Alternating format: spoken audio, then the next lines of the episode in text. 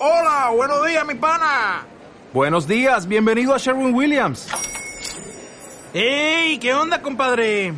¿Qué onda? Ya tengo lista la pintura que ordenaste en el ProPlus app. Con más de 6.000 representantes en nuestras tiendas listos para atenderte en tu idioma y beneficios para contratistas que encontrarás en aliadopro.com. En Sherwin Williams somos el aliado del PRO.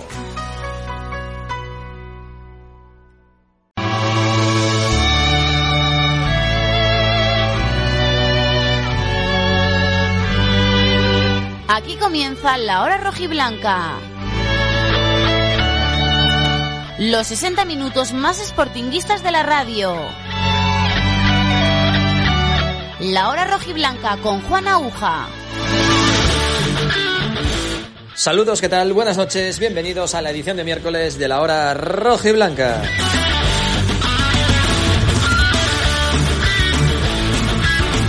Desde ahora hasta aproximadamente las 12 de la noche, tiempo para hablar en clave sportinguista en este miércoles 9 de septiembre en el que estamos en la cervecería La Abadía, Marquesa Casabaldés número 73, donde la segunda parte del programa la centraremos con la tertulia con tres de nuestros analistas habituales, Manrique Saras, Oscar Carcedo y también Pablo Obeso. Pero antes tendremos que escuchar a Johnny, Johnny Rodríguez, que es el hombre que hoy se ha pasado por la sala de prensa de la Escuela de Fútbol de Mareo. No pudo jugar ni siquiera tener minutos por una fisurilla, ha dicho, en el dedo meñique de su pie izquierdo, eh, le genera molestias, no pudo jugar el otro día frente a la Real B y espera llegar a tiempo al partido de este domingo frente al Tenerife. Además ha dicho cosas interesantes, que está toda la plantilla mentalizada y responsabilizada, que saben la dificultad del momento, que saben que tienen que sacar esto adelante y no dejar escapar más puntos, porque la sombra del descenso a la primera ref se cierne sobre la plantilla roja blanca, por tanto lo saben perfectamente y van a intentar ponerle remedio. Menos mal que que menos, bueno, lo dicen en público, es evidente que lo tienen que hacer, pero eh, está la afición del Sporting muy preocupada. Y sobre todo Johnny ha dicho que no solamente no se arrepiente de haber vuelto al Sporting cedido en esta tercera etapa, sino que si por él fuera, se quedaría un montón de años más aquí en el conjunto gijonés, que depende del Lazio, que tiene dos años más de contrato con el conjunto romano, pero que va a intentar por todos los medios quedarse en el Sporting. ¿eh? Mensaje de amor total y absoluto de Johnny con, con, esta camiseta, ya sea en primera, en segunda, incluso perdiendo dinero, dice que se quiere quedar en el Sporting, al menos algo eh, ilusionante para la sufrida afición gijonesa. Y para sufrido, eh, nuestro protagonista de hoy, vamos a hablar con Dimitro Rovchak, que es un ucraniano que vive en Gijón, trabaja, bueno, en Pola de Siero vive en Asturias, ¿no? Trabaja en una empresa asturiana aquí radicada en, en, nuestra comunidad autónoma, y nos va a contar cómo se está viviendo eh, todo eh, el conflicto bélico en su país, en Ucrania. ¿eh? eh no sé, pongo muy serio para hablar de este tema porque es algo horrible lo que tienen que estar viviendo todos los ucranianos, principalmente en, este, en esta invasión de la Rusia de Putin. Y hemos localizado a Dimitro Robchak, que es ucraniano, que es sportinguista y que vive en Pola de Siero. Enseguida hablamos con él una entrevista creo que va a ser, no sé si dura, pero al menos sí, sí, intensa, ¿no? Por lo que todo está, por lo que está pasando, ¿no? Por lo que se está viviendo en Ucrania y con toda la solidaridad del mundo que se está organizando desde, desde Asturias también, por supuesto, para el pueblo ucraniano. En un momento. Por tanto, primero Johnny, luego la entrevista con Dimitro Robchak y terminaremos el programa de hoy miércoles de los minutos más sportinguistas de la radio con la tertulia de la abadía con Óscar Carcedo, Manrique Saras y Pablo Beso. Menú de miércoles, empezamos.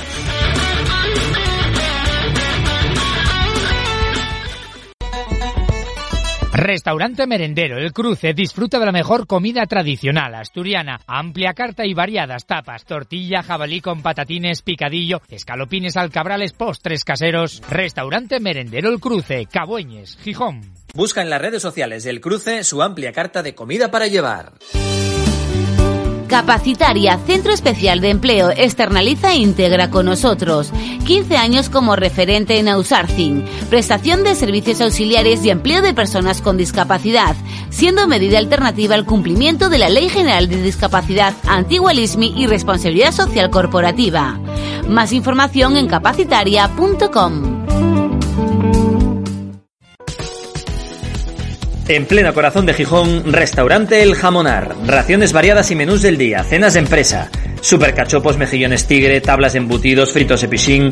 Restaurante El Jamonar, calle Begoña 38, Gijón. Reservas al 985 34 28 44, Facebook o aplicaciones. Saneamientos Paulino Álvarez. Todo material de fontanería y calefacción. Radiadores, calderas, tuberías, accesorios de PVC, muebles de baño, mamparas. Reformamos su baño completo al mejor precio. Más de 35 años de experiencia en venta directa al público y al profesional. Saneamientos Paulino Álvarez. Calle Móstoles 5, Natahoyo 984 39 55 39. Y ahora también síguenos en Instagram y Facebook. En plena zona rural, en Deva, Casa Yoli, auténtica cocina tradicional asturiana, especialidad en tortillas y chorizos a la sidra. Desde 1901, Casa Yoli elabora por encargo una de las mejores fabadas de Asturias. Buena sidra y ambiente acogedor. En Deva, Casa Yoli. Escuchas La Hora Rojiblanca con Juan Aguja. Los 60 minutos más sportinguistas de la radio.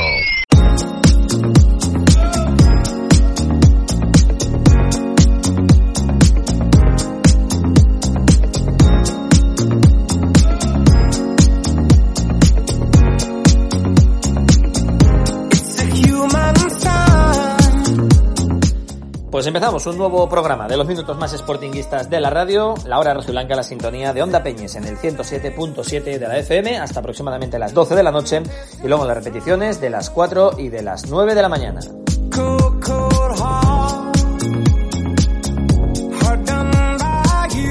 Y además el podcast que puedes escuchar a la hora que mejor te venga cuando quieras en nuestras cuentas de Spotify, de Evox, también en Twitter y en Facebook. Bueno, pues ha entrenado el conjunto rojiblanco, 11 de la mañana, mismo horario que va a tener durante toda la semana hasta el sábado, ya que el domingo es el partido a las 4 de la tarde en el estadio del Molinón frente al Tenerife. Tras tres derrotas consecutivas ya no queda otra que ganar para alejar los fantasmas. Y los fantasmas tienen nombre y apellido. Se llama Real Sociedad B, que está a solo 6 puntos del equipo gijonés con el golaveraje ganado y por tanto del descenso a la primera red. La Real que es el primero de los cuatro que ahora mismo ocupan puestos de descenso. Por tanto, tiene que ganar como sea, tiene que ahuyentar esos fantasmas, tiene que sumar cuanto antes y acabar con esta racha tan mala. Ya no solamente de los tres últimos partidos, sino desde la jornada 10, que el Sporting tan solo ha sumado 14 puntos y estamos en la jornada 32. En 22 partidos, es decir, en 66 puntos en juego, el Sporting tan solo ha sumado 14. Eso es algo inadmisible. Esos son números de descenso claro eh, a final de temporada. Le salva al Sporting el colchón de las 10 primeras jornadas, donde se puso líder, donde sumó muchos puntos, pero desde entonces ha sido una cuesta abajo sin frenos. Que tiene que evitar, tiene que cambiar la dinámica como sea para no haberse envuelto en un problema mucho mayor, empezando por ganar al Tenerife, que está cuarto clasificado, que está haciendo una gran campaña al conjunto canario, pero da igual, el Sporting tiene que sumar sí o sí para evitar apuros, nerviosismo y que le pueda pasar lo que le pasó al Depor, al Racing y a otros históricos del fútbol español que siguen deambulando por categorías inferiores fuera del fútbol profesional en los últimos años. Y para animarnos un poco, yo creo que el Departamento de Comunicación ha querido que hoy hablara Johnny, que es, digamos, eh, el gran ídolo de la afición sportinguista. Johnny Rodríguez, que no pudo jugar el otro día ni tener minutos frente a la Real B por unas molestias en un dedo, una fisurilla, dicho, en, el dedo meñique del pie izquierdo, y espera llegar a tiempo al partido del domingo para ayudar a sus compañeros y levantar el vuelo con el Sporting. Bueno, eh, semanas mm, no las deseadas, ¿no? Porque al final, pues los resultados no, no son los esperados, pero, pero bueno, es lo que, lo que toca asumir y, y ya está. En cuanto a nivel personal, pues me falta pues, poder encadenar semanas de entrenamiento, porque al final llegué, estuve con una molestia de, del isquio y ahora que llevaba pues 10-12 días entrenando seguido, el domingo pasado sufrí un, pisotón que me está, bueno, eh, está dificultando el, el poder entrenar, el, el, haber podido jugar el, el domingo y, nada, eh, es un poco lo que lo que me falta, ¿no? Encadenar eso, esas semanas de, entrenamiento seguidas y, y, luego, bueno, pues lo, de, lo que todo jugador necesita, ¿no? Minutos y, demás. Sí, espero que sí. Eh, bueno, tengo, tengo una fisurilla ahí en el, en el dedo meñique del, del pie. Eh, bueno, y estoy, pues bueno, eh, con, con, los médicos intentando buscar una, una solución, una protección ahí que, que, me permita, pues bueno, a la hora de, calzarme la bota no, no tener esa, esa molestia porque ahora mismo me es imposible calzarme, calzarme la, bota, la bota porque tengo ahí una, una inflamación bastante considerable y a la hora pues bueno de, de, hacer eh, los, los apoyos e intentar pues hacer esas salidas cuando apoyo el pie completamente me lo, me lo impide y, bueno, intentar buscar la solución y, y espero que sí, espero que poder estar disponible porque bueno, eh, el equipo necesita, necesita de todos y, es hora de, de, arrimar el hombro y ir todos en, una misma dirección. Bueno, será una buena noticia, sin duda, que Johnny pueda estar otra vez a disposición de Martí, del entrenador, para ayudar a los compañeros y en el Molinón intentar poner su granito de arena o, o, su media playa, lo que haga falta, para que el Sporting sume los tres puntos de manera imperiosa, de manera más que necesaria porque está en una situación muy complicada, muy delicada. Dice Johnny que quizá está en un momento más complicado ahora porque está luchando por no bajar a, segunda B, no por bajar a segunda cuando estaba en primera, por tanto, situación más delicada si cabe que en el último descenso a segunda división, la que atraviesa actualmente el conjunto gijonés. No habla de que hay temor, pero sí dice que toda la plantilla, todos los jugadores están completamente responsabilizados, sabedores de la situación complicada y tan delicada que atraviesa el equipo y que tienen que sumar los puntos como sea para al menos salvar la categoría pues bueno, eh, lo asumimos con, con responsabilidad, eh, sabiendo en la situación en la, en la que estamos, que, que bueno, eh, no, no, es la deseada ni, ni, la esperada por, por nadie, y siendo críticos con, con nosotros mismos,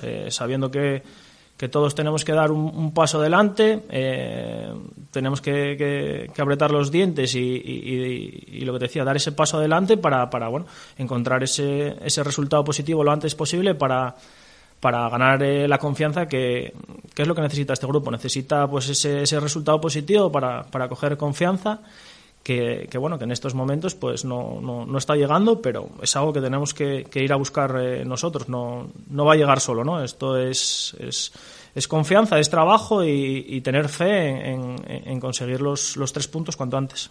Esta, obviamente esta, porque este club eh, no tiene digamos, eh, nunca marcados el, el, el, estar en segunda, estar luchando por, por salvarte, ¿no? Este equipo es, un equipo que tiene que estar en primera división, que tiene eh, el objetivo de, del ascenso y que por circunstancias en las que nos hemos metido nosotros mismos, ahora mismo pues está más cerca de la parte de, de abajo que de la parte de arriba. Hay que ser realistas, hay que asumirlo y ser hombres y afrontar eh, la situación como viene. Eh, sabiendo que eh, necesitamos un resultado positivo cuanto antes para sobre todo ganar confianza, que creo que, que, quizás eh, es lo que le falta en estos momentos al equipo, ¿no? El, tener ese resultado positivo que te dé la confianza de, afrontar la, la, siguiente semana de, de otra forma y, y, bueno, en ello estamos, ¿no? Estamos siendo muy autocríticos en,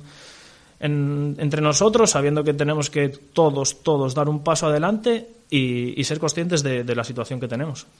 Desde aquí quiero dar ese mensaje de que nosotros estamos concienciados 100% en la situación que tenemos entre manos y que estoy seguro de que, con, un, con, un, resultado positivo el, el, el, domingo se va a ver todo de otra forma. Eh, el equipo seguro que con un resultado positivo eh, se va a desbloquear, que creo que es un poco también pues eh, un problema que tenemos, ¿no? Que, que, que no, no, acabamos de, de, desbloquear un poco, digamos, la, la, mente, porque los resultados no acompañan y cuando no acompañan es, es difícil desbloquear un poco la, la mente.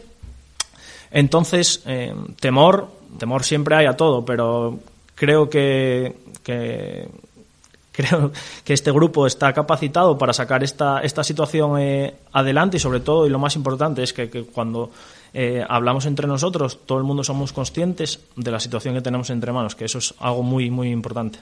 Bueno, pues sin temor, pero con responsabilidad, dice Johnny, que está toda la plantilla, todo el equipo el cuerpo técnico para sacar esto adelante y para que la cosa no vaya todavía a peor en esta temporada Aciaga 2021 2022, en la que Johnny ha cumplido su tercera, eh, su tercer regreso, su tercer momento, etapa en el primer equipo del conjunto sportinguista.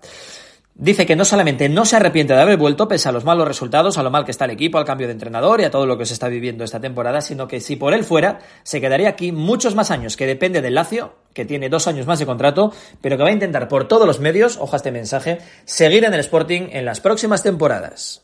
No, no, para nada. O sea, si de algo estoy eh, seguro, orgulloso y, no sé, no encuentro otro adjetivo más es de, estar aquí. aquí soy feliz, siempre lo he dicho, y jamás, jamás, jamás me arrepentiría de, la decisión de, volver al Sporting. Eso es algo que tengo clarísimo.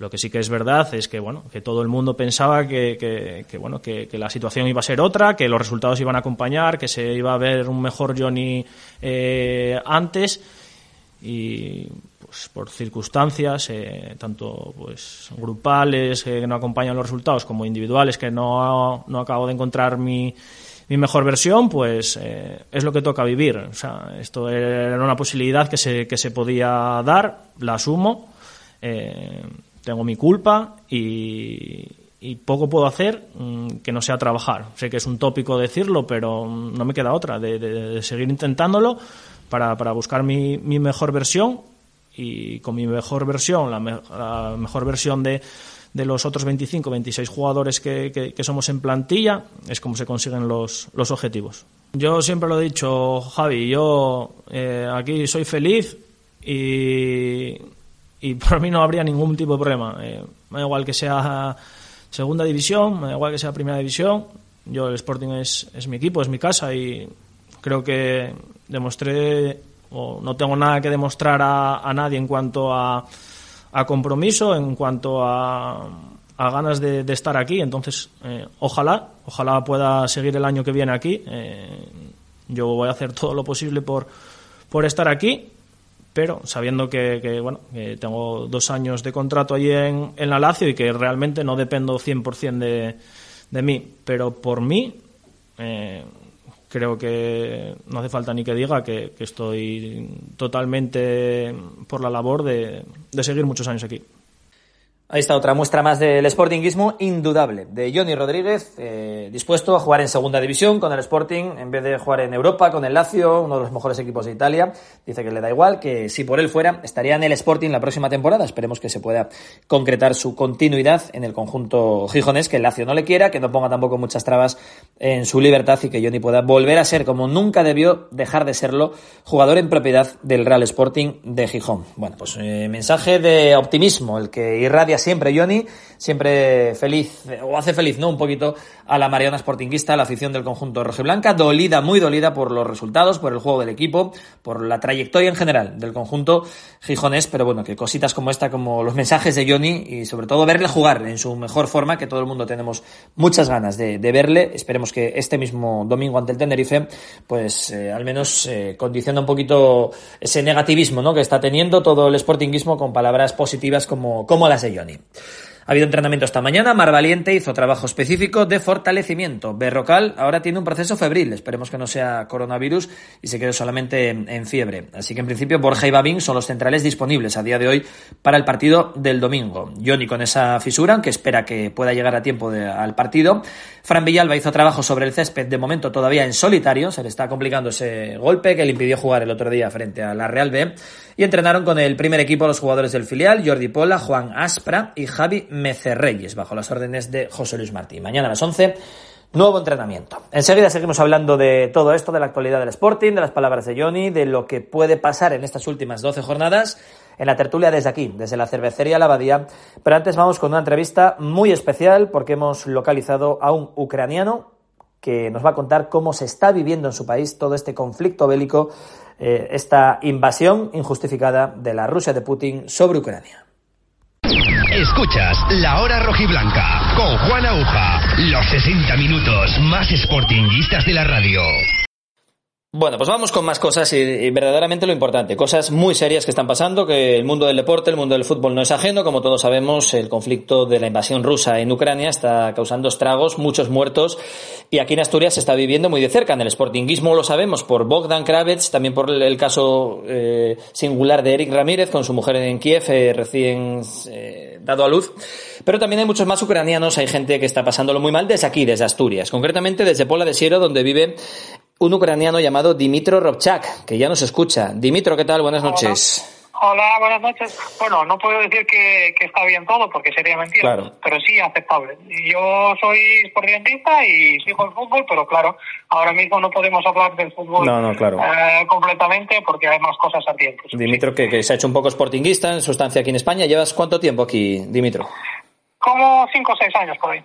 Cinco o seis años. Bueno, asentado en, Pola de Siero, trabajando en una empresa que en Asturias. Y me imagino, vamos, me imagino no, lo sé que hemos hablado antes, que con una preocupación máxima con, todo lo que está pasando en tu país, en Ucrania, con la invasión rusa de, Putin. Lo primero y más importante, ¿tu familia cómo está? ¿La que vive allí? ¿Dónde está? ¿Cómo lo está sobrellevando eh, todo esto? Es la, la noticia la, la más reciente porque estoy siguiendo las noticias. Yo soy de la parte fronteriza. Yo nací a 25 kilómetros de la frontera con Rusia.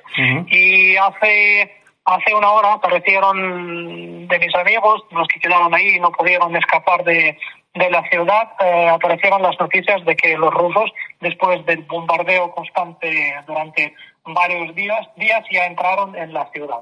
Ahora mismo la ciudad está totalmente destruida, arruinada, y las tropas rusas están entrando después de, de esta, como dicen, limpieza de la ciudad, están entrando en la ciudad devastada. ¿Cómo se llama tu Y ciudad? Mis parientes, hace, de mis familiares, hace dos días Mm. salieron de ahí después del bombardeo aéreo, que sobrevivieron por milagro, porque nadie distinguía pues los objetivos militares de la, de la población civil y bombardeaban básicamente los barrios civiles y mi, mi madre y mi abuela ya no aguantaron esto, aunque antes estaban dispuestas para permanecer en su patria, pero el miedo, el temor por su vida, Lógico. claro que era más, más, mucho más potente y ahora mismo están desplazándose hacia el oeste del país para, para estar cierto tiempo en la región,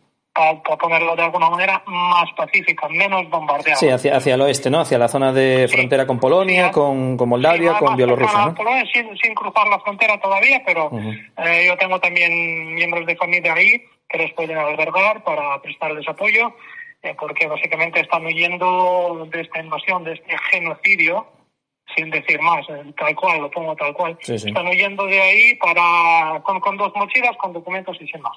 ¿Cómo se llama tu ciudad, Dimitro? Mi ciudad se llama Izum, Izum, eh, es la región de Kharkiv.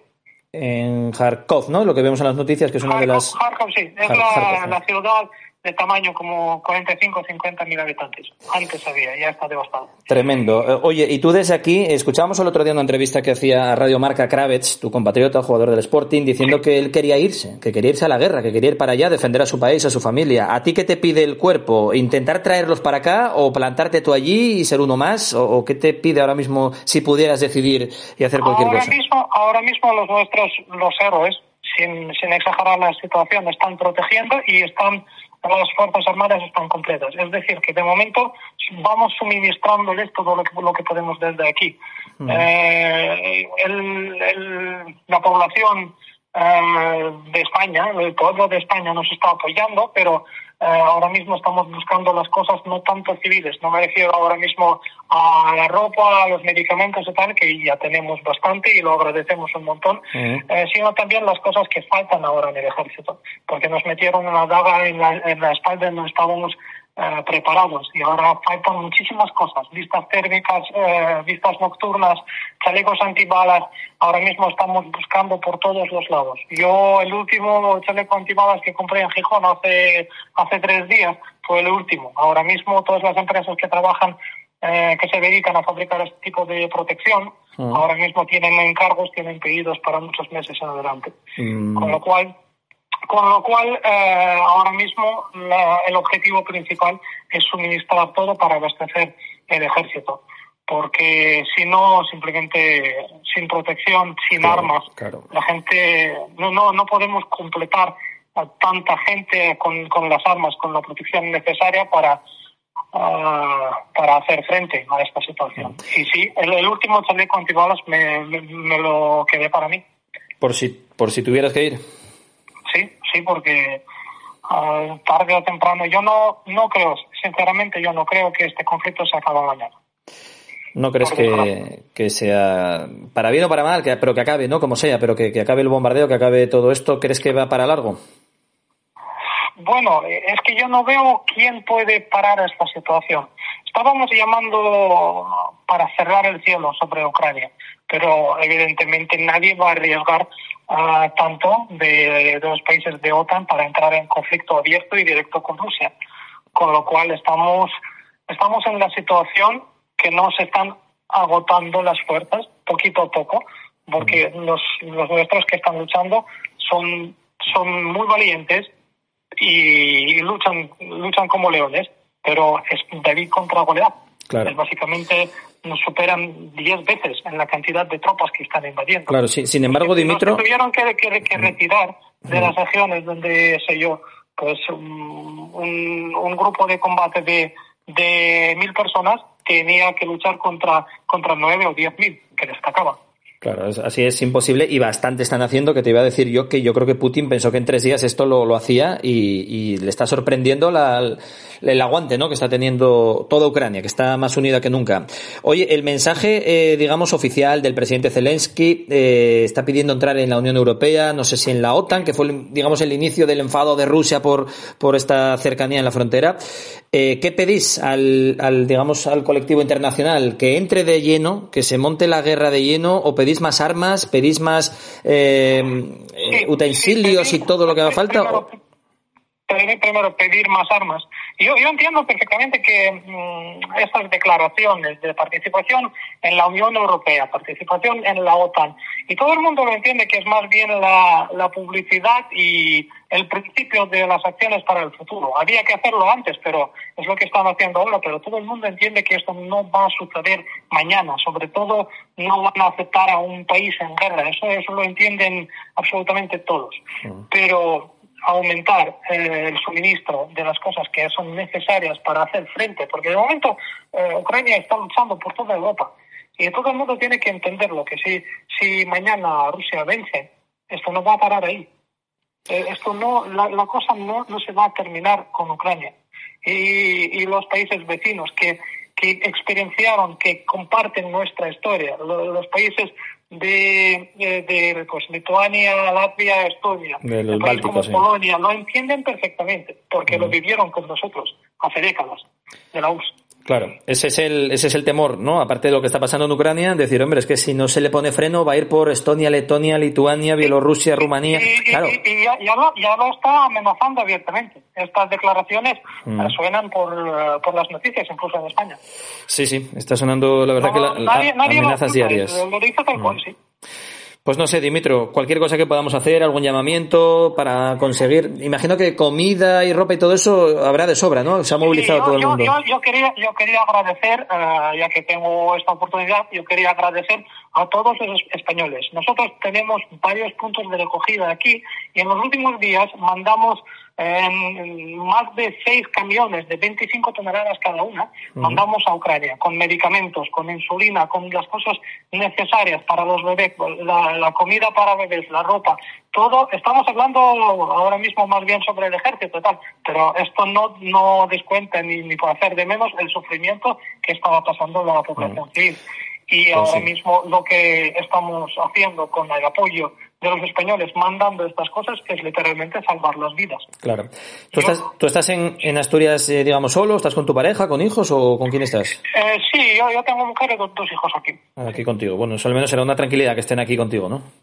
Sí, sí, sí, sí. Y no entienden lo que es la guerra y, claro. yo, y yo quiero con toda mi alma que no lo entiendan nunca. No, no, exactamente. Y que cuanto antes puedan salir de allí o al menos estar a, a resguardo tu, tu, madre, tu abuela y el resto de familiares y de amigos. Y eso ¿eh? vamos, vamos, vamos a pensar porque todavía, imaginas, es bastante difícil montar un armado, un plan bastante viable mientras claro. tú estás desplazando por la carretera que está constantemente bombardeada por los aviones. Claro, tiene que ser un, un, infierno auténticamente aquello, así que muchísimo ánimo, muchísima fuerza para todo el pueblo ucraniano, para tu familia en concreto. Y Dimitro, te agradecemos mucho que nos atiendas, que nos hayas contado aquí en la hora rojiblanca, pues de, de primera mano prácticamente, porque aunque estés aquí, lo estás viviendo casi en directo a través, me imagino, del teléfono y de, y de cualquier vía, todo lo que pasa en tu pueblo, en tu pueblo, en tu país, con este, con esta invasión infame de, de Putin hacia un país democrático, eh, de derecho, hecho eh, y que respeta las, eh, la legalidad vigente internacional, cosa que no hacen en este caso los, los rusos. Dimitro, lo dicho. muchísimas gracias. Mucho ánimo y un abrazo muy fuerte. Un abrazo. Hasta luego.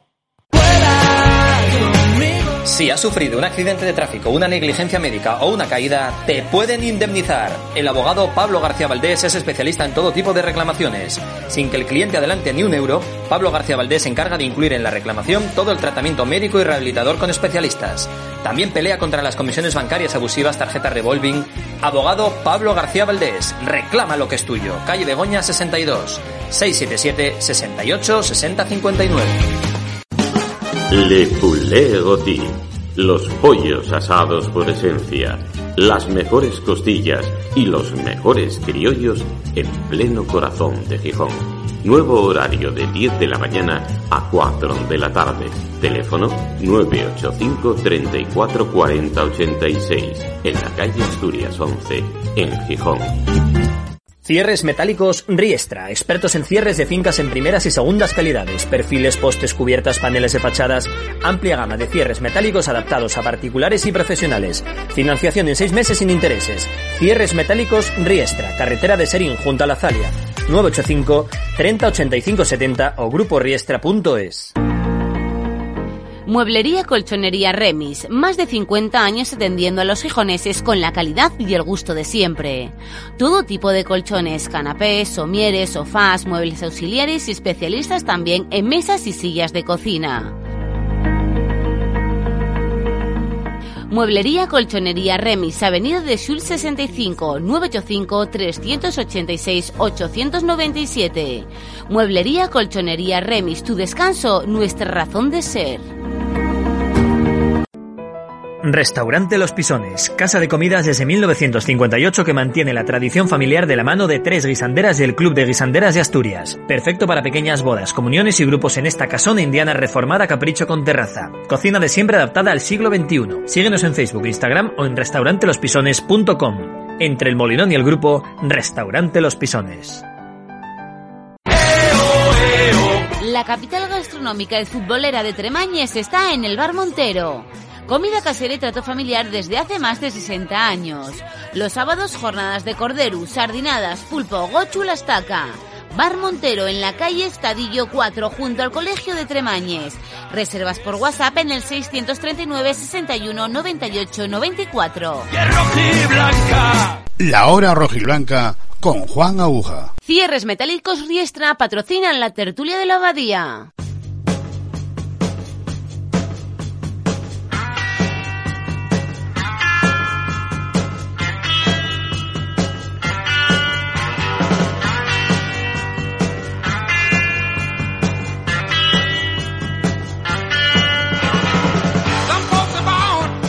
Aquí estamos, continuamos en la cervecería La Abadía, Marqués de Casabaldés, número 73, para la segunda parte del programa de miércoles, con tres ilustres de- del programa y también, por supuesto, de, de La Abadía, como Manrique Saras. ¿Qué tal, Manri? Muy buenas. Muy buenas a todos, buenas noches. Bueno, ahora nos contarás que hiciste un viaje relámpago, eres uno de los valientes, eh, de los cofrades casi, que fuisteis a, a Donosti, ¿no? Sí, había, yo calculo que habría unos 500 seguidores del Sporting. ¿Tantos, sí? Sí, habría, había. Yo no, yo no creo que hubiese entre los 3.000 que dice la Real Sociedad que hubo de, de- de público en general, porque estábamos ahí en familia, pero yo creo que más de la mitad de la, de la gente que había en el campo eran del Sporting. Había- oí- se oían, se oían los cánticos de, de- de- de otros. Pablo Beso. Hola, Pablo, muy buenas. Muy buenas, Juan. También fuiste para allá con Manrique, ¿no? Sí, allí, fuimos a, a tomar un, un chacolí. Sí, porque otra cosa, ver buen fútbol, por lo menos nuestro no, ¿eh? No, la verdad es que no. Bueno, aquí la segunda parte un poco mejor, pero la primera un, un desastre, un desastre. Ahora nos contáis que se vivió, que se decía en las gradas de, de Anoeta o del Real no sé qué, ¿cómo, cómo se llama ahora? Real Arena. Real Arena, eso es. Óscar Garcedo, muy buenas. Muy buenas, Juan. Tú lo viste en Casina concentrado, ¿no? Sí, sí, sí. Yo habitualmente, yo hace muchos años que no viajo, ya, ya os lo dije más veces. Eh, algún día tendré que retomar esa, esa vieja costumbre de cuando era un chaval. Eh, pero bueno, ahora tenemos la suerte de que los podemos ver todos por la tele, con lo cual la noción, la noción del partido para bien y para mal te queda igualmente. Oye, antes de entrar en materia, hablar del partido, de Martí, de lo que dijo Johnny, todo de la situación clasificatoria y del peligro real que tiene ahora mismo el Sporting, eh, acabáis de escuchar, hagamos escuchar todos a Dimitro, ¿no? Este ucraniano, residente aquí en Asturias, en Pola de Siero, pues que, que te imaginas cómo tiene que ser esto, ¿eh? Yo me imaginaba vivir en México, de repente ver que Portugal o Francia invaden España, digo, coño, pues no sé, pensaría igual que él, ¿no? El, el ir a echar una mano, pero es la leche lo que está pasando, ¿eh? Sí, hay que ponerse en la piel de, de ellos, ¿no? Es una situación muy, muy difícil además cuando estás tan lejos, pues yo creo que pues eh, habrá sentimientos encontrados, ¿no? Por un lado, quieres la seguridad de estar aquí, pero por otro lado, te, te vendrá a la cabeza muchas cosas y quieres estar ahí. Entonces yo creo que, que tiene que haber una lucha mental ahí increíble, ¿no? Entonces no me gustaría verme en una situación parecida, la verdad. Lo que él decía, por lo menos si era por su madre, su abuela, su familia, ¿no? Lo, lo que, o amigos, meter un coche grande y todos los que te quepan traerlos, ¿no? Sí, claro, ese es el tema. Cuando tienes allí gente y, y estás aquí, son muchos kilómetros, aunque tengas información, aunque, aunque estés más o menos al día, pero no sabes exactamente lo que está pasando y supongo que, que tendrá eso, lo que dice Manrique, sentimientos encontrados de coger y decir, cojo el coche y marcho para allá y por lo menos traigo a quien pueda, como si vienen siete en el coche.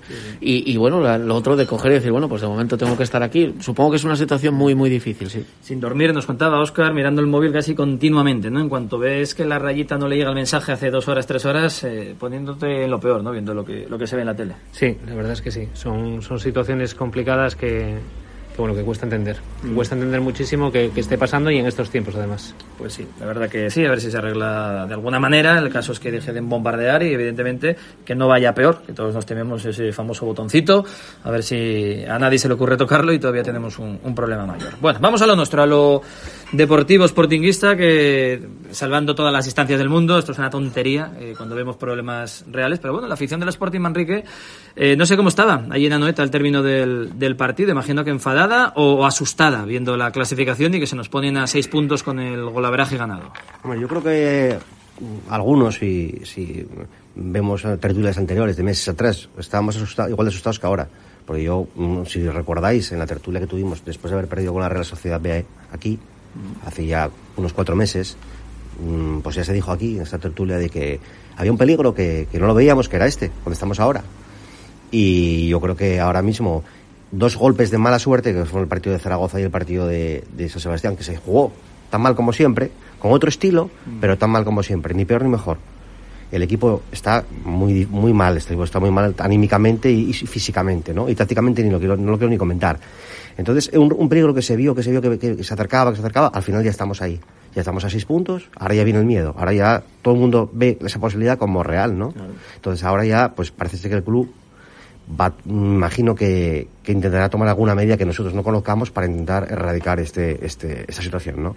Porque el entrenador ya lo hemos cambiado. Sí, por eso. Entonces, bueno, ¿Qué más puede, a- bueno. ¿qué más puede hacer el, el club, digamos, el presidente o el consejo? Ya que el habrá, entrenador. pues habrá que valorar por, por qué el equipo se encuentra en esa situación física tan mala, ¿no? Porque Mm. que pierdas eh, mm, tres partidos en, en los últimos minutos, pues y no es la primera vez en la, a lo largo de la temporada que pasa, entonces algo falla, ¿no? Igual la preparación física del equipo es, Mm. Es, es mala, entonces hay que a lo mejor habrá que tomar medidas en otro en otros en otros niveles, ¿no? Sí, es verdad lo que apuntas, ¿eh? que es verdad que por mala suerte, vamos a catalogar, se han perdido dos partidos que estaban empatados, que tampoco hubiera sido nada del otro mundo, pero era tener dos puntos más y dos menos la Real B, estarías a 10 del, del descenso. El partido Ponferrada en el 86 nos metieron el gol también. También, después de haber remontado. Entonces, sí, claro, sí. estás hablando de que en los últimos, en, en- el descuento y los últimos minutos, te, te, te, pues, se te van tres puntos, que ahora mismo con tres puntos el Sporting estaríamos hablando de otra cosa. Claro. Y sobre todo porque tendrías la Real Sociedad A 10. a 10. Mm, y, sí, con sí. y, bueno, entonces sería prácticamente imposible, ¿no? Entonces, bueno. Pero bueno, la realidad es esa, Pablo, que estamos a seis puntos, a dos partidos y quedan 12. De los últimos tres, la Real B ganó los tres, nosotros perdimos los tres. Es decir, nos remontó nueve puntos en tres jornadas. Y quedan 12 jornadas. Es que claro, viéndola así, viendo la dinámica de unos y otros, es para echarse a temblar. No, no, evidentemente. Eh, yo lo comentaba con, con Manrique, eh, bueno, y, lo comentamos varias veces, el mal está más metido de lo que pensamos. Eh, los famosos auto- automatismos que, que según Gallego no habían adquirido los jugadores, desgraciadamente sí están adquiridos. Están adquiridos y son pasar el balón para atrás de continuo, eh, no subir eh, con fe, eh, bueno, una serie de cosas que sí que están adquiridos, aunque nos dijese y nos, y nos redijese otra vez que, que no, tú, que tú no. eres de los que cree que estos dos partidos son también eh, culpa y herencia de Gallego. Son herencia en cuanto a los jugadores y evidentemente eh, Gallego ahora no tiene culpa porque el planteamiento táctico ha cambiado radicalmente porque Martí ha introducido un- una, una, vari- una variante táctica y los jugadores no tienen esa variante táctica integrada, pero vamos, para nada. Para nada. El otro día eh, a poco que jugadores de la Real, sobre todo por el medio, eh, apretaban un poco, daban tres pasos hacia adelante, un poco con el balón conduciendo, rompían las líneas absolutamente. Y ese fue el, el fallo principal del Sporting. Las dos líneas se rompían, el 3-3, y llegaban a- a- al borde del área pues con relativa facilidad. Entonces, eh, arreglar eso en dos partidos es muy difícil. Pero bueno, es muy difícil porque realmente sí que estaban convencidos del sistema que les había metido el, el señor Gallego y jugaban así y juegan como saben. ¿no? no tienen otra posibilidad ahora mismo hasta que, hasta que encuentren la tecla pa- para, para coger lo que les está transmitiendo Martí. Ya que sacas el tema, Oscar, ahora te doy paso. Manrique, la gente, los oyentes quieren saber qué opinas de Martín, de los dos partidos, de si hay herencia de Gallego, si no, porque sabes tú que hay mucha viuda de Gallego por ahí. Y te dicen, ¿ves cómo no era él? Bueno, pues bah, yo- yo creo que tiene creo- mucha parte de culpa de lo que hoy pasa en el Yo creo que la, expli- lo que la explicación de Pablo es la correcta. Hay unos automatismos, hay unos vicios y hay un, un estado mental en el que quedó el equipo que, se- que, que, bueno, a lo mejor Martín, yo no sé si está acertando o no, pero tampoco es, tampoco es, un- es un mago, ¿no? Mm. Lleva 10 entrenamientos o 8 con el Sporting. Entonces, de, de- eh, Gallego de, de 56 puntos hizo 14. Entonces, tampoco es que es que el herencia, o sea, no- está claro que el equipo estaba muerto. Que Martí lo, lo resucitó o no, vamos a darle dos jornadas más. Porque yo creo, creo incluso que lo, se lo comentaba a Pablo en la vuelta, dije yo, si Martí no es capaz de ganar al Tenerife o al Leganés, no descarto que el club haga otro intento de otro entrenador. Que también lo he hecho. Sí, puede ser, claro. Porque la situación entonces se puede complicar. Hombre, si es que, cuatro es, de cuatro, pues es que en dos, jornadas podemos- en dos jornadas más podemos entrar en descenso directo. Sí, sí, sí. Y como el Sporting se ve en la situación, a lo mejor Martí no, no, no se ve capaz de sacarlo adelante. ¿eh? Pues bueno, a ver, a ver si, si, si conocéis el número de Ciriaco o alguno de... Sí, te iba ¿Eh? a decir, ya no está Montes, que para Claro. descanse, no hay un Molomni, ¿a quién pones también? Lo que sí bueno. veo, perdona Oscar, es eh, una cosa que no vimos durante y que achacamos, yo hace mucho que no vengo a las tertulias, pero que en alguna lo comentamos. Martí cuando ve que algo no funciona, lo toca. O sea, el otro día cambió de posición al Puma y el, y el equipo eh, varió y hizo algo, Intentó tocó, algo, hizo, sí, hizo. ¿eh? y, y solo con eso, solo aunque se puede, luego yo es muy discutible pues la participación de Nacho Méndez, eh, bueno, una serie de cosas que podía haber hecho antes o jugar con dos, jugar con Eric Ramírez a lo mejor, pero quiero decir que por lo menos hace algo, hace algo. Y, y te das cuenta, Pablo, Pablo y yo nos, nos ubicamos detrás de los banquillos y hubo un momento en que el Sporting, cuando perdía 1-0, se puso a, a- a dar pases atrás, Sí. como hacía en la época de Gallego, con Babín, con tal, y, sal- y salió. Vimos, a salir, sí, vimos salir a Martí, salió como una fiera y dijo... ¿qué hacéis? Tira pa'lante, ¿no? Y dijo pa'lante, dijo pa'lante, y el Sporting perdió 1-0. Hizo, hizo lo correcto, que luego no acierto o les haga bien las cosas, pero lo que dice Pablo, está intentando Sí, sí, sí. cambiar algo, porque el otro no funcionaba, porque hizo, hizo 14 puntos y 56. Que es el, 66. De 22 jornadas sumó 14 puntos. el- el- bueno, un récord, un récord absoluto. O sea, entonces pues, habrá que cambiar algo. Si, si no acierta pues, este hombre, pues habrá que pensar en otra cosa. Pero que, que hay que deshacerse de gallego, vamos, eso era matemático. Yo coincido con vosotros, creo que se tardó demasiado. Hace, Cuando se perdió con la Real B, pero en la ida, ese, era el día. ese era el día. A ver, Oscar, perdona, que ahorita estamos Nada, aquí, nada, como, como estaban de primera mano ellos viéndolo in situ, pues eh, tienen todo el protagonismo. Adelante, micrófonos para ti, Oscar. Eh, bueno, de todo lo que habéis comentado, eh, yo entiendo partes y me gustaría matizar alguna otra parte, ¿no? Eh, a ver, sí es cierto que yo creo que el, el equipo tenía unos automatismos mm, ya muy interiorizados, ¿no? Eh, no, no solo de esta temporada, o sea, Martí mm, estuvo, Martí, perdón, Gallego estuvo año y medio largo, año y medio largo jugando a lo mismo, a veces saliendo los resultados y después dejaron de salir, pero jugando lo mismo. Y yo creo que de repente ahora llega Martí con un estilo radicalmente distinto, porque Gallego era de tocarla, de mantener la posesión, de dormirla, de tocar atrás, de, y Martí es de un juego mucho más directo. Entonces al equipo le está costando adaptarse eh, de repente a algo muy distinto que pedía el Mister. ¿Vale? Entonces, en ese sentido yo creo que, eh, igual que entiendo que Gallego tuvo su tiempo, Martí tiene que tener el suyo también. O sea, lo que no podemos hacer ahora en dos partidos es porque nos ponemos nerviosos porque no llegaron eh, los puntos en estos dos partidos y bueno, no llegaron los puntos también con dos fatalidades. Es decir, el otro día no llegan los puntos precisamente por la ambición del míster, el día del Zaragoza, digo, por la ambición del míster de no conformarse con el 1-1 que acabamos de conseguir, querer ir ganar el partido. Y bueno, nos pillan ahí en la cote, tiene ese fallo berrocal eh, tremendo. Y luego Mariño que no, que no lo echó abajo al delantero. Efectivamente, es que fue un fallo compartido. Se ve más, se ve más el de, el de Berrocal, pero el de eh, Mariño también podía haber hecho mucho más efectivamente en esa jugada. Y luego el otro día ya no es una cuestión de un fallo del equipo. El otro día que el balón haya dado en la mano de Ramírez en el descuento es una fatalidad, sin más. Y una fatalidad que a lo mejor en otro partido, con otro árbitro, con las dudas que hay ahora de las manos de si es penalti o no, a lo mejor otro árbitro no te lo pita.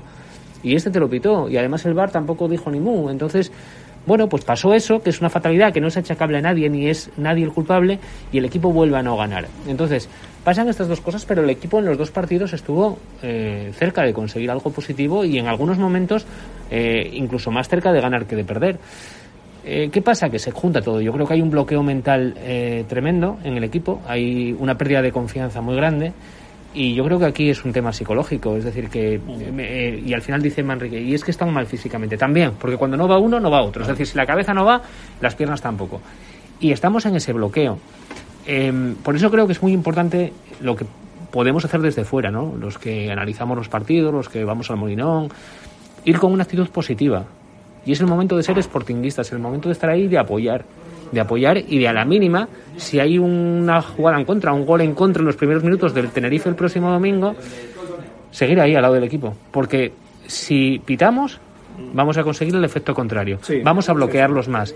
Y al final, si bajamos a, a la antigua segunda B, vamos a bajar todos. También nosotros como aficionados, que los partidos que veremos el año que viene serán los que toquen y no los que queremos ver, ¿no? Entonces, creo que es el momento de estar juntos y de dar tiempo. A, a un- ahora hubo un cambio, el Mister necesita su tiempo. Yo efectivamente sí que creo que el equipo empeoró eh, de juego, o sea, a nivel de, de- de sensaciones eh, en estos dos partidos, eh, pero... Que eh, las dos primeras partes fueron malísimas, malísimas. tanto contra el Zaragoza como la de malísimas. Donosti. Por eso te digo que no podemos decir que Martí haya mejorado el equipo. No, Martí está probando cosas diferentes y está haciendo cosas de diferente manera.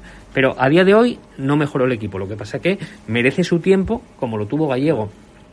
Y dicho esto, también creo que no es justo, por muy antigalleguista que se sea, eh, que cuando perdía antes el Sporting estando Gallego en el banquillo, la culpa la tuviera Gallego, y ahora que perdió Martí dos partidos, la culpa es de la herencia de Gallego. O sea, esto me recuerda a veces en la política, ¿no? Que siempre se echa la culpa. eh, no, lo que no puede ser es que ahora eh, Gallego sea el centro de todas nuestras críticas y el centro de todas nuestras eh, nu- nuestras nuestras penas, ¿no?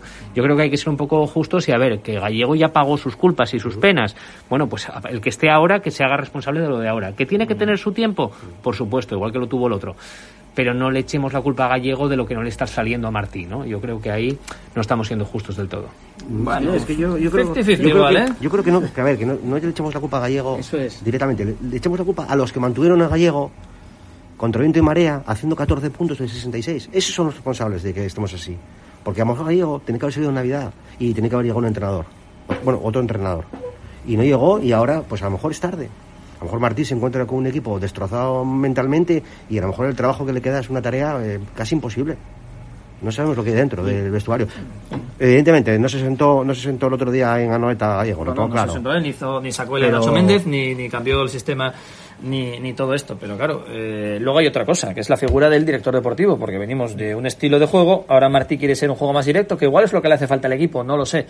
Pero claro, los jugadores chiflan. Dice, ¿cómo que Mariño tocaba 135 balones con el pie y ahora ayer tocó, el otro día tocó 8 o 10 o 15?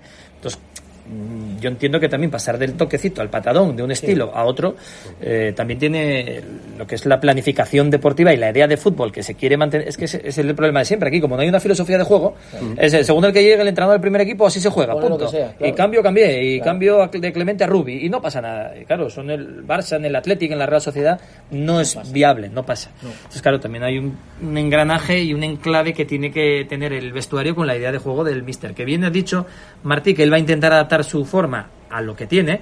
Y también yo, yo lo entiendo, digo, joder, tengo a Puma, tengo a Johnny, tengo a Aitor, tengo a gente rápida, pues vamos a intentar buscar el balón largo, el contragolpe rápido. Las veces que sacó Mariño en largo rapidísimamente buscando esa velocidad.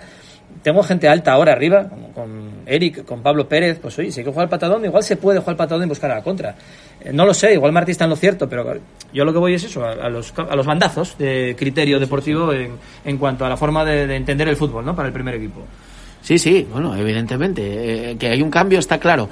Que, Óscar, yo refiriéndome a lo, que, a lo que dices, yo no digo que la culpa, quiero decir, no le echo las culpas a Gallego ahora, pero cuando tienes una persona que, y ya no entrando en que lo haya mantenido la directiva o la Secretaría Técnica o quien sea, que lo haya mantenido con esos resultados, eh, es que voy más allá. Lo primero, los resultados. Lo hablábamos también el otro día.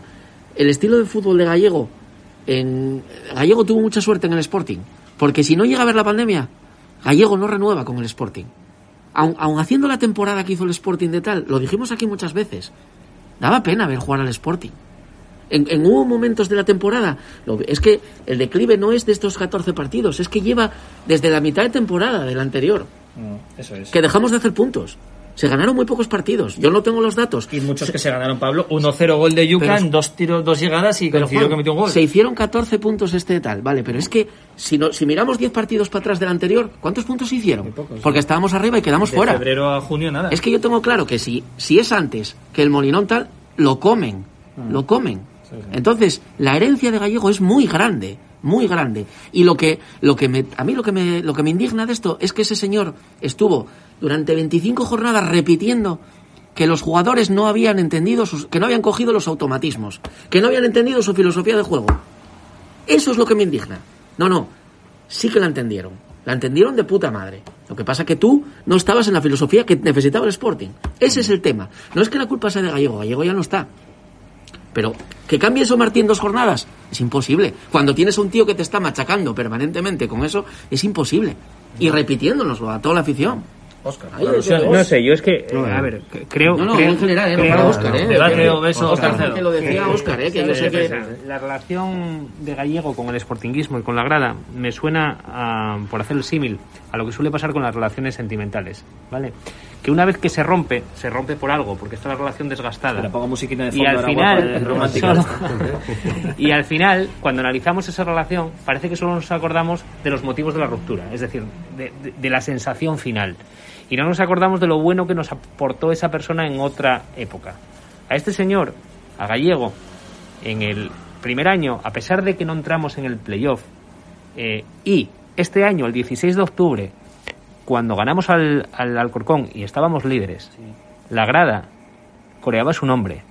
Y la gente en las redes sociales quería darle las llaves de mareo.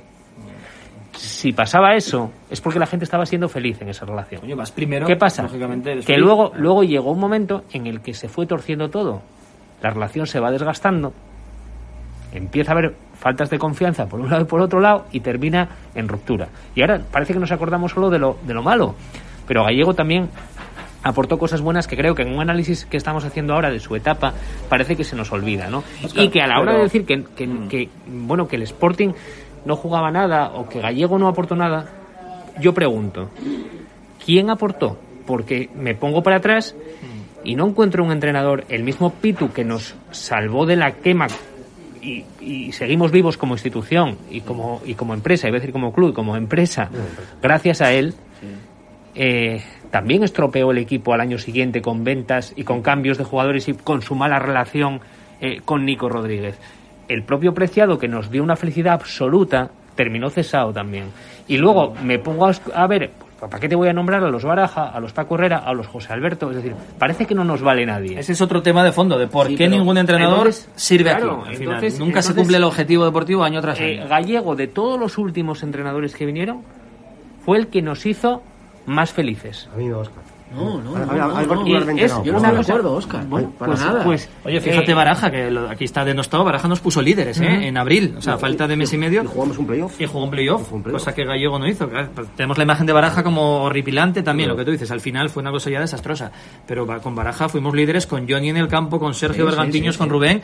Ahí fuimos mucho más felices que con Yo, Gallego, por eh, mucho que hayamos empezado primeros. Insisto, creo, creo que el problema, el problema de Gallego, eh, por supuesto, como todo entrenador, es cuando los resultados dejan de salir. Pero además yo creo que hay algo que no le ayudó nunca nada a Gallego y que sí ayudó a otros entrenadores, que es su carácter. Es decir, era, era un tío Mm, eh, muy contenido, muy- o sea, parece que estaba en, en una camisa de fuerza todo el día a punto de estallar. En las declaraciones, en su relación con la grada, en su... Entonces, no era un tío como Preciado que caía bien a todo el mundo. No, este no caía bien. Este no caía bien. Y entonces, eso también eh, va desgastando, va desgastando mucho, ¿no? Pero en lo que es eh, su trabajo, yo sigo pensando que, desde luego, no es un mister eh, perfecto. Tenía sus errores. Y al final, el cese era normal y coincido con todos vosotros en que el, el cese llegó tarde. Muy tarde. Porque la relación venía desgastada de hace mucho tiempo y el equipo venía roto hace mucho tiempo. Pero eso no quita, eso no quita para que yo crea que sí aportó muchas cosas positivas y la pena es que cuando dejaron de salir los resultados, pues todo estalló. Pero no, a mí no se me olvida lo bueno, ¿eh? Oscar, desde no, no, lo bueno no, pero al y, final- y creo que hay una cosa buena que tiene Martí, que creo que, que va a caer mejor. Que Gallego y que domina mucho mejor eh, las relaciones sociales y que domina mucho mejor las ruedas de prensa. Siempre es un tío serio, se- pero se le ve tranquilo. Y, Y que se va a hacer entender de otra manera. Y que creo que por carácter va a encajar en el club y con la afición mejor de lo que encajó Gallego, que creo que a nivel personal no encajó en absoluto. Otra cosa es que, bueno, Gallego, pues mientras que los resultados salieron, pues no estuvo en esa... En Pero, esa es que mm, no salieron los resultados. Una temporada completa acabó séptimo, que es como acabar decimoctavo. Quiero decir, al final no vale para nada ser séptimo. Y la segunda temporada le echaron estando decimoquinto en la jornada 30. Con Es el que peor resultado- la, la con los media de él sería ser decimoprimero. Es decir, los dos, en dos años. Es que no, no consiguió nada en el Sporting tampoco. Pero mira, te doy, te doy la, razón, le doy la razón a Oscar. Eh, pero no solo es que. eh, es como transmites toda esa cosa. Quiero decir, te voy a poner un símil que hablamos muchas veces. Fernando Alonso. Fernando Alonso puede caer mejor, peor, regular, lo que sea. Pero yo a Fernando Alonso, a día de hoy, corregirme si me equivoco, ¿eh? pero yo nunca le escuché decir que la culpa es mía. Jamás. Y a Gallego tampoco. Es que es muy difícil tener empatía con alguien que nunca tiene la culpa. La culpa siempre es de alguien. Que el Por jugador eso- es por eso te tiqueta, que cual, que pascual. Por eso te decía que Martí va a caer mejor. Claro. Porque Martí ya el primer partido. Ya reconoció su ya error. reconoció su error. maneja, maneja Vale, es que-. Creo que es un tío que va a caer mejor. Fue futbolista Eh, hasta los 40, veremos- tiene 46, maneja, veremos- lleva 30 años con los veremos medios, ¿no? y ojalá eh, te digo ojalá ahora Martín nos salve haga unos números mínimos como para ganarse esa renovación y a ver si el año que viene nos tiene séptimos Martí a ver si decimos que es importante estar séptimo o no es importante estar séptimo Lo importante es Estar- fíjate que no nos metimos no nos metimos eh, el año pasado en el playoff por no hacer nuestro trabajo en el último partido Que llegamos muertos también. porque le, Oscar, le- entregamos en bandeja le entregamos en bandeja al playoff y al no Rayo y está balón el largo el día de la Almería, para el- ni a la desesperada. Escucha, pero El- no es del último partido. Es que ese es el tema, no es del último partido, es de los últimos 15. Que sí, hombre, que sí. Claro. Pero que, pero que lo tuvimos. a lo que me refiero del último partido es que lo tuvimos Sí, ahí, pero no lo en la mano, Claro. hasta el último partido. eh, aquí en la Y y, que, si hubiéramos ganado no- el último partido, solo con eso, nos hubiéramos metido, porque Lugo hizo su trabajo. Sí, sí, luego nos, Y- nos hubiera metido. Y, Sí, sí, sí, y- sí, y fallamos claro. ahí. Y ya te digo que lo tuvimos tan cerca que es imposible no valorar eso. Porque en el verano anterior, en el verano que fichamos a Gallego, no, es que no es que no esperábamos, es que ni soñábamos Sí, sí, sí. que el equipo diera el rendimiento que dio con Gallego durante toda la temporada. Que luego al final, durante toda la temporada no, durante casi toda la temporada. Y es verdad que al final eh, se, le, se, le hundió, se le fundió el equipo. Y una vez y lo, y lo que veo es que a Gallego pues es un, es un tío que no encontró su término medio. Es decir, que cuando las cosas salen parece que sale todo y en el momento que se le funde el equipo... eh, se fundió y se apagó. Y el año el año pasado se le apagó a última hora y nos dio para quedar séptimos pero este año se le apagó el equipo en octubre. Decías, Marri, que, que que yo nos quedamos sin tiempo. que yo no estoy tan de acuerdo que el año pasado no había una buena plantilla. O sea que no había una plantilla para aspirar a algo. Yo creo que la plantilla del Sporting el año pasado era una plantilla para aspirar al playoff. Teníamos a un jugador como Javi Fuego que lo echamos que me quedo con sus palabras de, de después del partido luego sí que lo comentamos y teníamos a un Manu García que fue el fichaje más caro de la historia del Sporting. Tenías a un Yuca, tenías a un Mariño en buen momento. No, tenías a Yuca en su año. Tenías, una- En su año. tenías unos centrales, algunos que habían jugado en primera división. Tenías, tenías internacionales sub-21. El Sporting tenía una plantilla muy. A lo mejor Para- descompensada para mí en pues, es mejor la de este año. Para mí, Para no. mí- para mí es mejor la de este Eso ya lo año. discutimos. Y más ahora, después de Pues yo, pues yo creo que era mejor plantilla al inicio, la del año pasado, que la de este año. Bueno, veremos, eh, quedan 12 jornadas, eh, esperemos eh, no tener que echar de menos acabar en mitad de la tabla de, de segunda, que ahora mismo creo que es lo que firmaríamos todos. Señores, un placer estar siempre aquí en la Abadía con vosotros, con Manrique Saras, eh, Oscar Carcedo y hoy también con Pablo Obeso. Manrique y Pablo, después de venir de, de San Sebastián, viaje, ¿a qué hora llegasteis a, a Gijón? Tres y media de la mañana. Sí, Vaya mérito, tiene que haceros un monumento. Por cierto, que el club ah, tiene un detalle, por fin, ¿no? Eh, va a daros, a los que fuisteis, os va a compensar con dos entradas para los próximos partidos, ¿no? Sí, sí, vamos a coger el, vamos- nosotros concretamente vamos a coger las entradas para, para el Cartagena. De acompañar. Cartagena, Fue bueno. un detalle, me Sí, un detalle que Sí, ya sí. que- Estaba bien. Bueno, está bien. Pri- Primera vez, ¿eh? Igual sí, que sí, sí, criticamos unas cosas cuando tienen detalles con la afición, también hay que, Hay que hay señalarlo, sí, sí, hay que tal, que es un detalle, sí. Muy bien, señores, es el Abadía con cierres metálicos Riestra. Un placer. Hasta el miércoles que viene. Hasta el miércoles.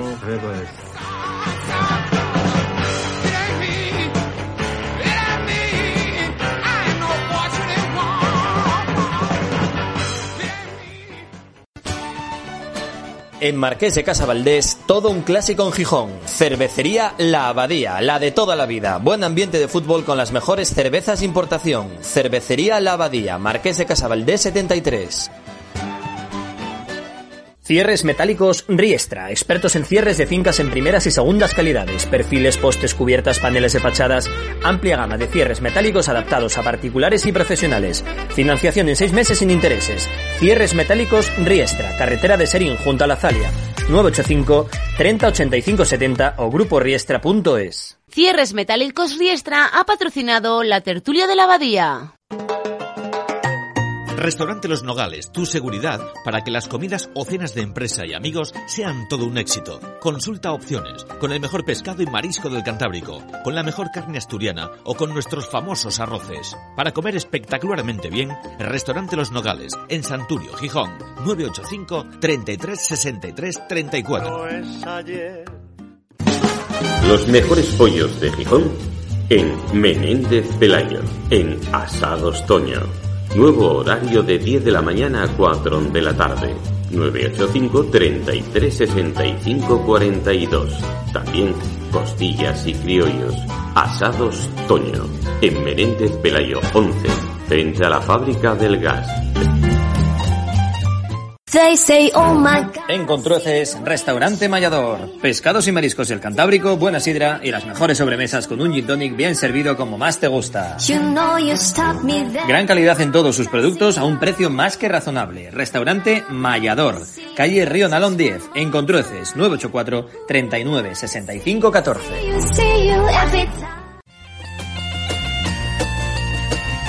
Restaurante Las Peñas. Disfrute de la naturaleza y de buen tiempo en nuestro merendero restaurante. Restaurante Las Peñas, especialidad en pescados del Cantábrico, carnes asturianas y tapas variadas. El último domingo de mes, cordero a la estaca. Restaurante Las Peñas, amplio parking con terraza y juegos infantiles. Restaurante Las Peñas, 985 33 82 99. En Camín de los Arrieros 72 de Gijón, a 3 kilómetros del Jardín Botánico, encontrarás el Restaurante Las Peñas. Escuchas La Hora Rojiblanca con Juan Aguja. Los 60 minutos más sportinguistas de la radio.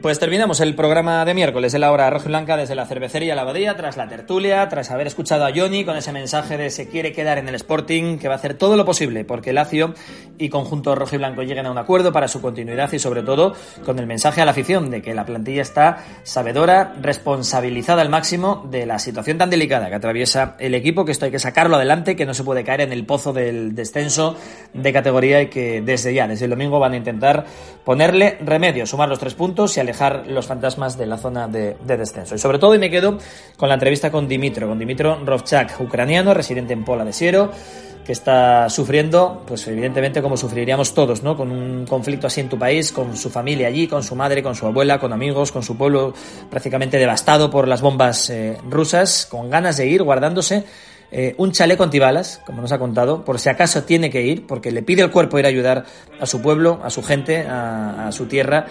De momento está aquí en Asturias, en Pola de Siero, así que nada, mucho ánimo para Dimitro y le agradecemos un montón que nos haya contado de primera mano pues cómo, cómo se vive desde aquí todo lo que está pasando allí, en, en Ucrania. Pues hasta aquí el programa de miércoles a las 4 y a las 9 lo repetimos todo en Onda Peñes a la hora que tú quieras en el podcast en Spotify, Evox, Twitter y Facebook y mañana jueves a las 11 de la noche la hora rojiblanca va a volver a empezar. Gracias, hasta mañana, adiós.